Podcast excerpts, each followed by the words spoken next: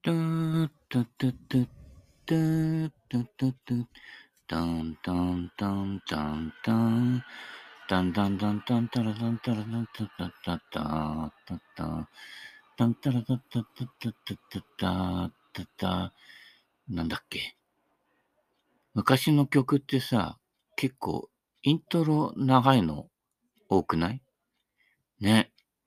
じゃらららら、ちゃちゃ、じゃららら、ちゃちゃちゃちゃちゃ、じゃらら、じゃららら、だらら、だらら、だらららららら、じゃじゃんじゃじゃんじゃじゃんじゃじゃんじゃじゃんとかね。えー、イントロだけでも結構長いもの多いんだけど、えー、イントロデュース。あんま話題と関係ないんだけど、昨日は5月11日、えー、いい風呂の日の、いいの方の日ですね。ってことは、1ヶ月に2回安くなる日があるということで、えー、100円。ね。100円でカルビーポテトチップスは買えますが、カルビーポテトチップスで100円は買えません。はい。それは返金と言います。そういうことだよね。はい。この間、あの、何？車の税金払いに行こうとして、あの、2台分まとめて払おうとしたら、2万円ぐらい足りなかったの。どうも数え間違えたんだね。ひ、ふ、み、よいつむやって、これね、この間もやったけどね。で、あの、1600cc だから3万9500円か。こっちの方ね、あの、返金、返品じゃないの。返金。うん。で、俺の割増、13年落ち以上の割増料金だけのね、えー、税金だけ払ってきましたけどね。まあ、後で言ったあの、ね、えー、2台分、はい、えー、全部、えー、払ったので、これでまた、え、乗れますっていう話でね。あ車検の時に必要なんだよね。あの、税金払ってますよ、シール、シールというかね、札みたいなやつ、紙がね。なので、100円で。で、ね、えー、まあ100円だから急に混むというわけはなくて、年寄りのルーティンなので、えー、毎日来てる年寄りばっかりなのでね。私はまあ、週に2回行くかなぐらいな感じなんだけどね。うん。で、あの、風呂上がりにエナジードリンクとか飲んでると、やっぱりほら、年寄り集まってるから話がね、いろいろしててね。昔あのさ、うちのね、あの、イチジクとか結構終わってなかったみたいな話でさ、いややっぱ農家の話だよね。イエスかノーかみたいな感じで。と、イチジクかって。うちもほら、ばあちゃんのところで育ったのでね、イチジクね、あのー、家の、うちの端っこの方のあの、こう、網かなんかこうかけてたとこにさ、あの、イチジクがいっぱいなってたのよ。でもね、当時はやっぱりね、なんだろうね、子供の頃の味覚って、あの、大人になってからとやっぱ違うくて、あの、イチジクとか売れたら人ぐじゅぐじゅになるじゃない。あの、ぐじゅぐじゅになる感じ？例えばあの、トマトとかがすごい売れちゃってさ、あの、ぐじゅぐじゅになってる感じ。あの感じがね、あんま好きじゃなかったから、イチジクとかね、あと、どこだ？えー、三沢あけび？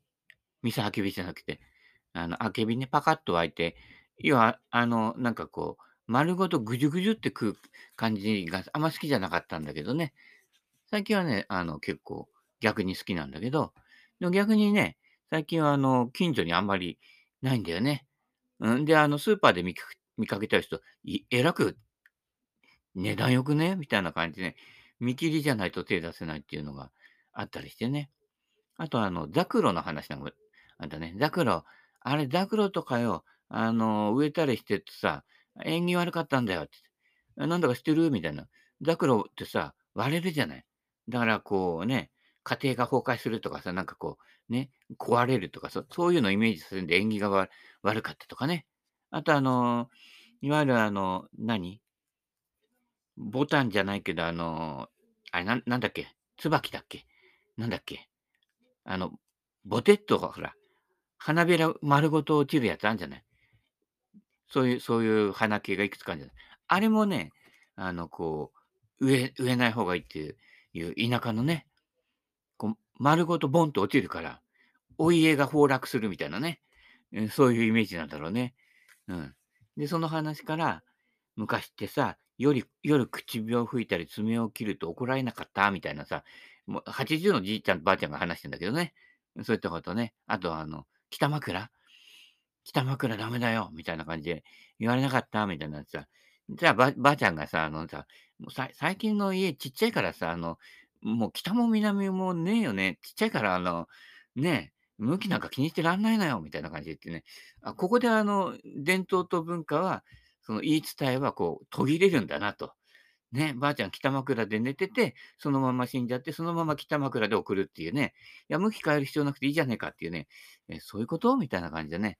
そういう話でね、えー、盛り上がってたのを聞いてましたね。はい。あのあんま介入しなくて、向こうから声かけてきたら、ああ、うちもねって話せばいいんで、ね、聞いてるとね、面白いんですよ。ずっと延々とね、そその手の話をずっとしていくのでね。はい。えー、そんな感じでね、その前の日はね、俺も88でここまで行かさせてもらって、ありがたいな、なんて、なんかね、仏さんになってるのね、もう生きながらに死んでるような、こうね、え感謝の気持ちをね、えー言ってたけどね。で、家帰ると意外とわわがままな親父だったりしてね、じじいだったりしてね、わかんないからね。で、まだ車の運転できるから来れるからさ、みたいんでもさ、88でさ、意外とあの足取りでさ、でも車の運転してくるんだ。結構この間ね、死亡事故あったとこですよ。結構危ないところね。あそこを右折左折してくるんだと思ってさ、まあそれもやや怖いなっていう話だけどね。うん。まあそんな感じの日々のね、プロゴルファーの話でございますけども。あー来週か？どっか、下妻ミニゴルフ行くなんて予定があるんだけど、来れる人いるの？いる？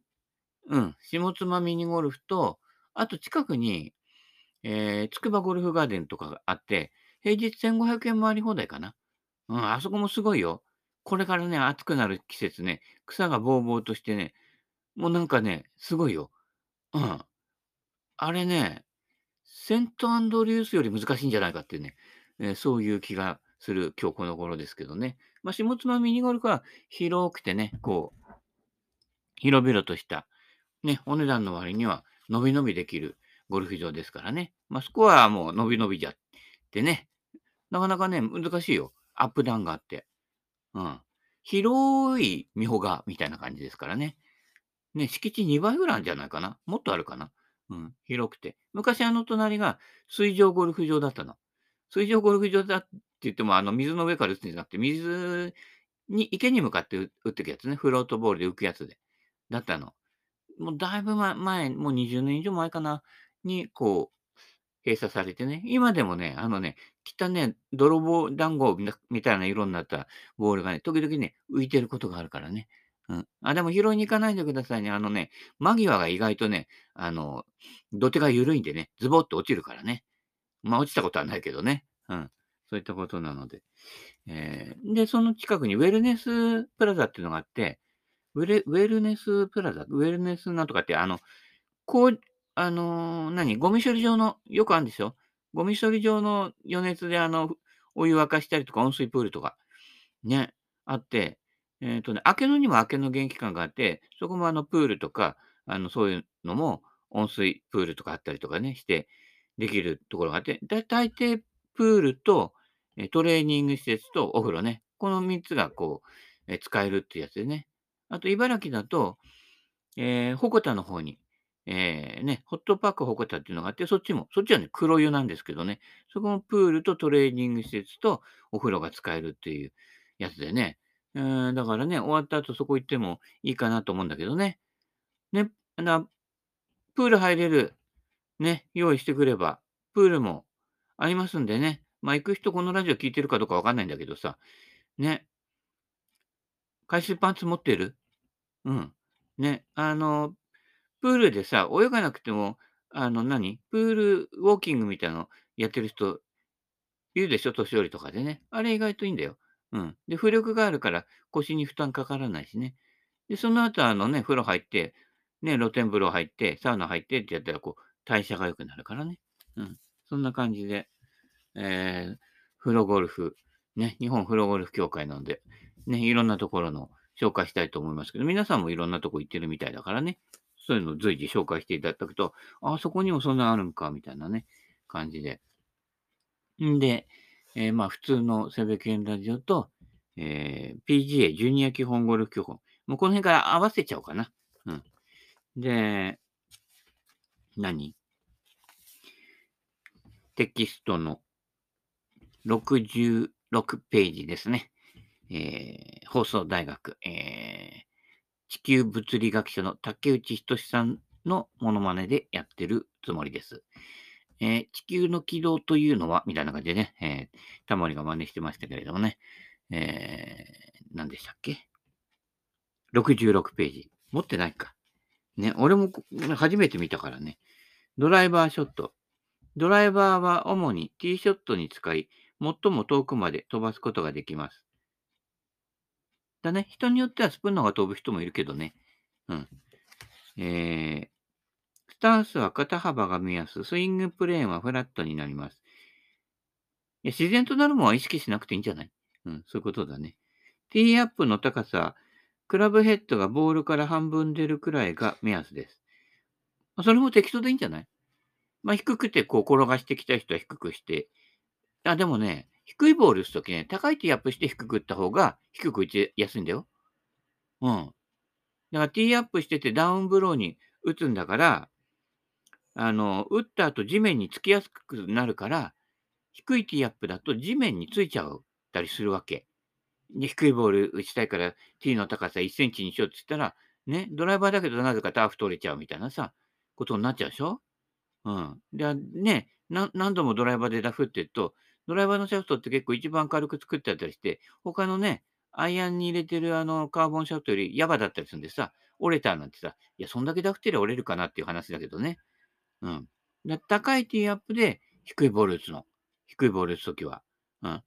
で、高いボール打つときも高いティーアップで、ティーはね、高い方がいいよ。アイアンの場合も。うん。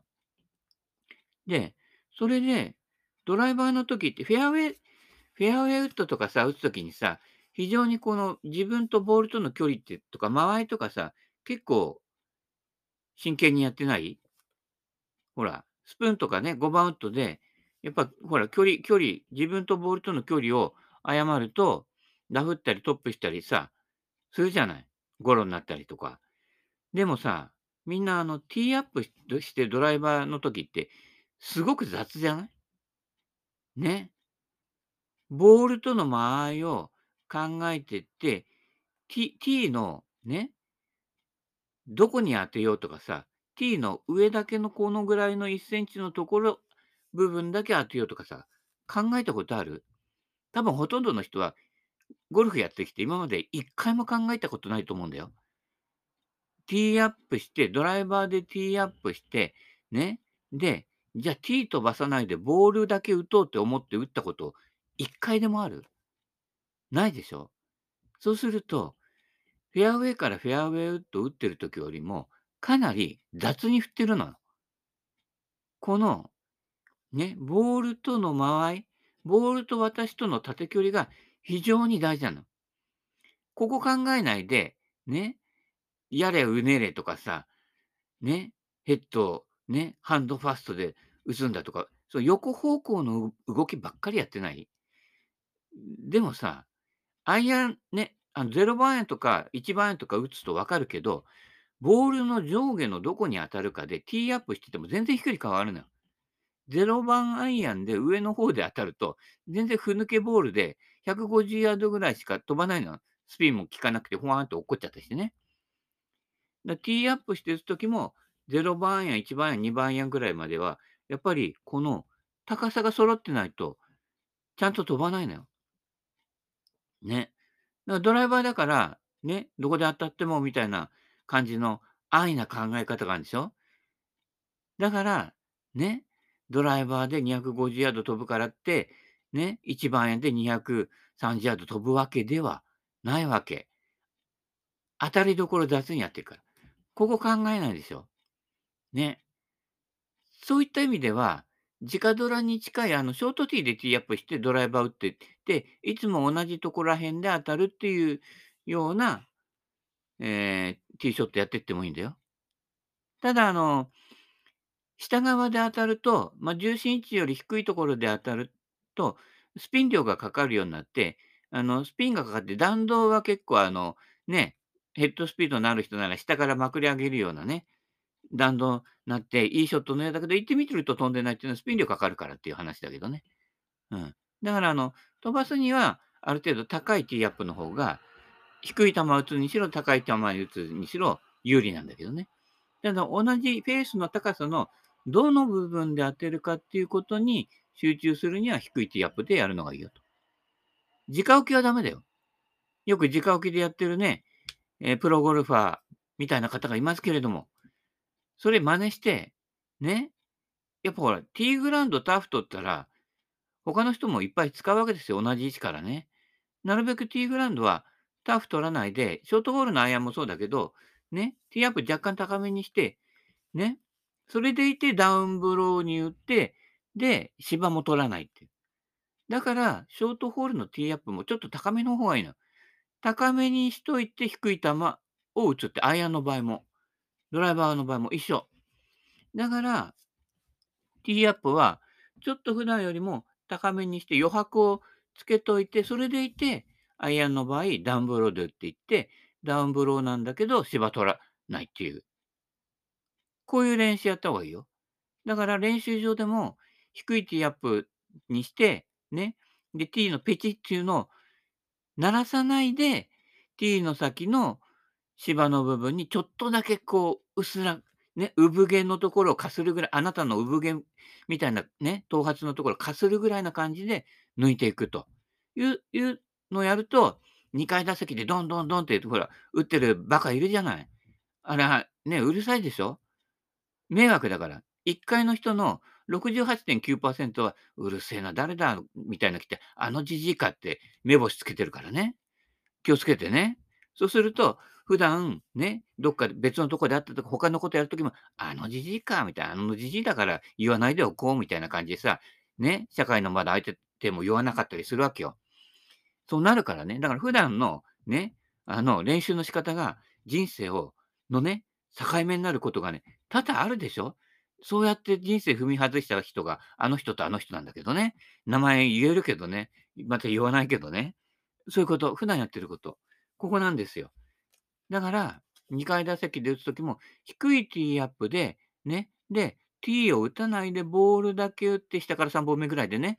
で、その先のマットのところだけ薄らかすりするという。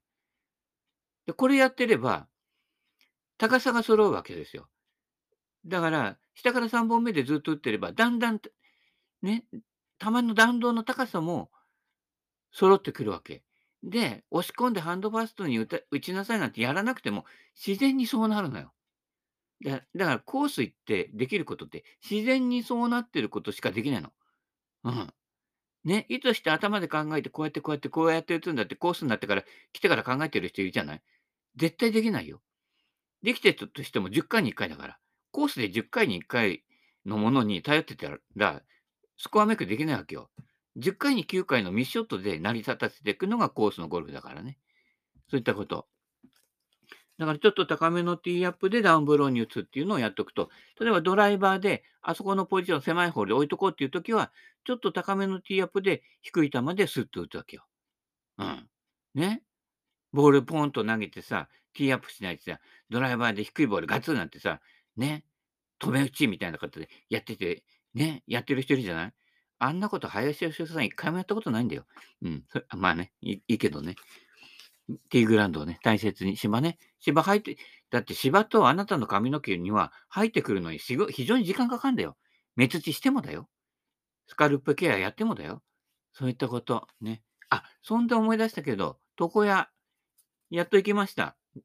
あのね、ジョイフル、予約しないでも。でね、ジョイフルのところ、ね、あれ、ほら、ハサミ買うと思って行ったのよ、すきばさみ。ね、うちの方のホームセンター売ってなかったから。で、ジョイフル行けばあるかなと思ったら、あったんだけど、そこ行く前に、ふと見たら、あのね、やっこだこってあのね、昔ながらのラーメンラーメンとかね、やってたところが潰れちゃったのよ。で、ソフトクリームとかたこ焼きとかだけやってんだけど、あのラーメンが食べたかったのは何の変哲もないね。それやめちゃって何になったかと思ったら、床屋と毛染めの店になったのよ。ね。あしたら、そこに機械置いたんじゃない。大抵のところは今ほら自動的にね、やるやつだから、ね。そしたら、そこにゼロって書いてあったのよ。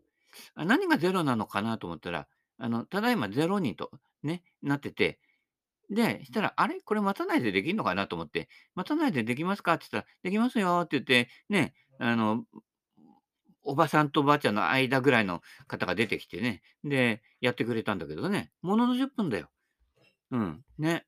そういったことなので、いきなりできちゃったので、じゃあ、スキンバサミいらないかなって言ったけど、でも、ね、予約取らないとできない店も結構増えたんで、ね、またあの、今できませんみたいな、予約取らないで来たのみたいな、そんなこんな冷たい視線受けなくても済むから、だもうあそこのチェーン店は絶対行かないようにしようと思って、ね、あね、こっちの方の界隈でも何店舗かある、とやっぱチェーン店はダメだな、みたいなところあるんだけど、ね、あの、そんな感じでね、ハサミも買っときました。うん。で、こう、シャキシャキシャキってあの、カッターみたいにしてザッザッザッってあの、ね、あの、串の中にほら、カミソリ入っててザッザッザッってやってくるのもあるんだけど、あれ結構ね、痛いの引っ張られる感じでね。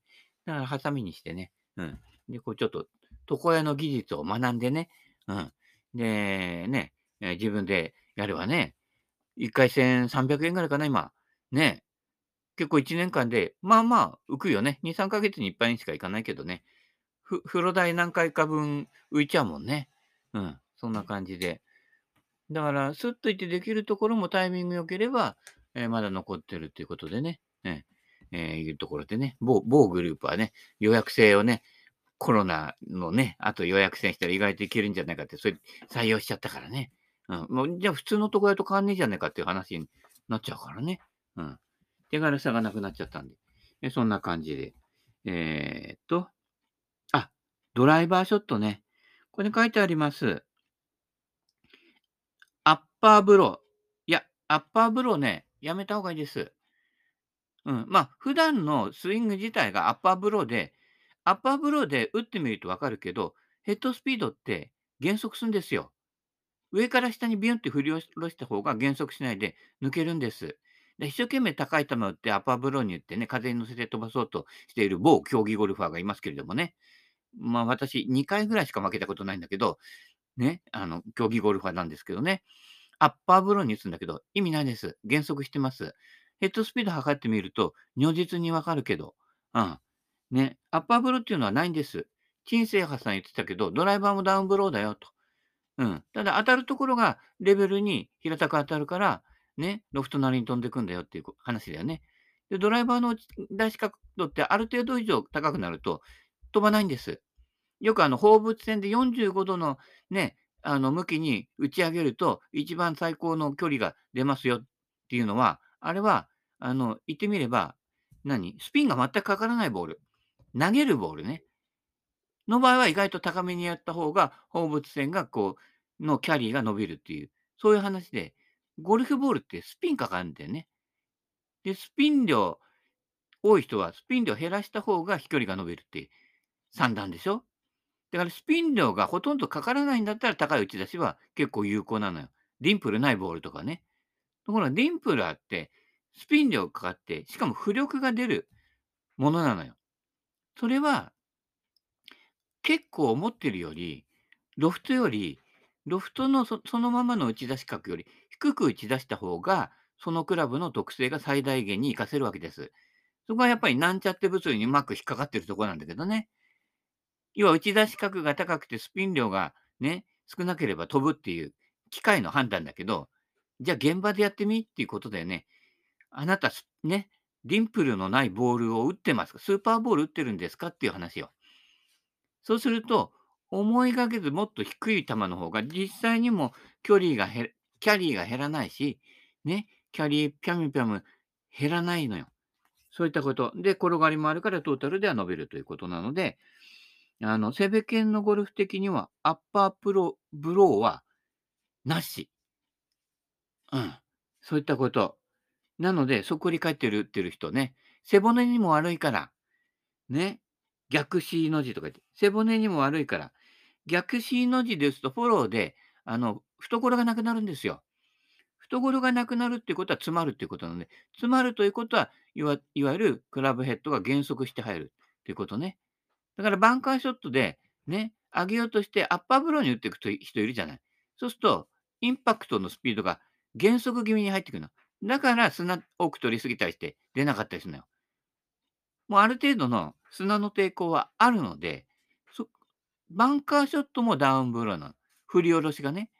ただ、ボールは左寄し寄りに置けば、ね、振り下ろしは鋭角なんだけど、抜けるときは平たく抜けるんですよっていう。ね、平仁の平均の法則ですよ。なってるわけ。この辺勘違いしちゃって、自分が上げるんじゃないんだよ。自分の手で打つんじゃないんだからね。自分の手で打つぐらいだったら、拾って投げた方がいいですよ。うん。拾って投げても多分寄らないと思うよ。意外と難しいからね。うん。手で投げるようにアプローチしなさいなんてね、なんとかヘニックさんだっけ？ペニックさんだっけ？ね、ベンクレーションに教えてたりするんだけど、手に、手で投げてみ？意外と寄らないから。不思議でしょ？ね。手で投げると、バックスピンか全然かかってないのよ。ね。で、普段、ね、48度にしろ52度でアプローチね、転がし気味に打ってる時でも、スピンかかってんのよ。そうすると、普段の感覚と違うの。60度のウェッジで打ったぐらいの角度では手で投げると簡単に上がるんだけど、手でやった場合はスピンかかってないよね。うん。だから距離加減も変わってくるのね。この辺も実際にやってないため。だから、俺なんかほら、アプローチ練習場って、そういえば手で投げるようにやればいいって教えてたな。じゃあ手で投げてみようと思ったら、実際より転がるのよ。意外とね。スピンかかってないから。低くやると、より転がるし、高く上げても結構転がるのよ。うん。で、セベの動画を上げといたんだけど、アプローチで3番アイアンでアプローチしてんのよ。3番アイアンで直接グリーンにアプローチで落としても、ちゃんと止まってんのよ。あれはだから3番アイアン開いて、ね、斜めだけどスピンかけてんの、かかってんのね。ゴルフの場合、そのスピン、スピン量コントロールっていうのが非常に重要になってくるのね。うん。そこ、そこが大事なので、高さとスピン量、ここをね、えー、をアプローチのやってる時から覚えておくと、ドライバーでも活用できて、ドライバーではアッパーブローは必要ありませんよ。ね。ロフト角より多くなって飛び出したらね、だからドライバーロフト角より大きな飛び出し角で打つんだったら、スプーンで打ってよって話だよね。だからドライバーしゃくり上げてる人はスプーンで打った方が飛んだりするんだよ。誰とは言えないけれどもね。うん。スプーンでレベルに振って、ね、スピン量の少ないドローボール打ったりした方が、逆に距離が出ちゃうっていうのはそういうことね。で、短いからシャープに触れるっていうのもあるんだけど、うん。だからそういった意味では短いクラブでもヘッドスピードが減らない人っていうのは上手な人。マモップとかもそうだよ。だからロングアイアンがうまいわけ。ね。そういったことなので。で、長尺得意な人は意外とロングアイアン下手だったりするのでね。逆にね。その辺のメカニズムというのもありあるんでね。あの、教本に書いてあることを鵜呑みにしないで、必ず自分で試してみるというのが大事ですよ。はい。そんな感じで、えー、教本の方、全然ページ進まなかったけどね。うん。よもやま話と一緒でね。はい。ということなので、今日もお時間となりましたので、この辺でおしまい。それではまた。さよなら、さよなら、さよなら。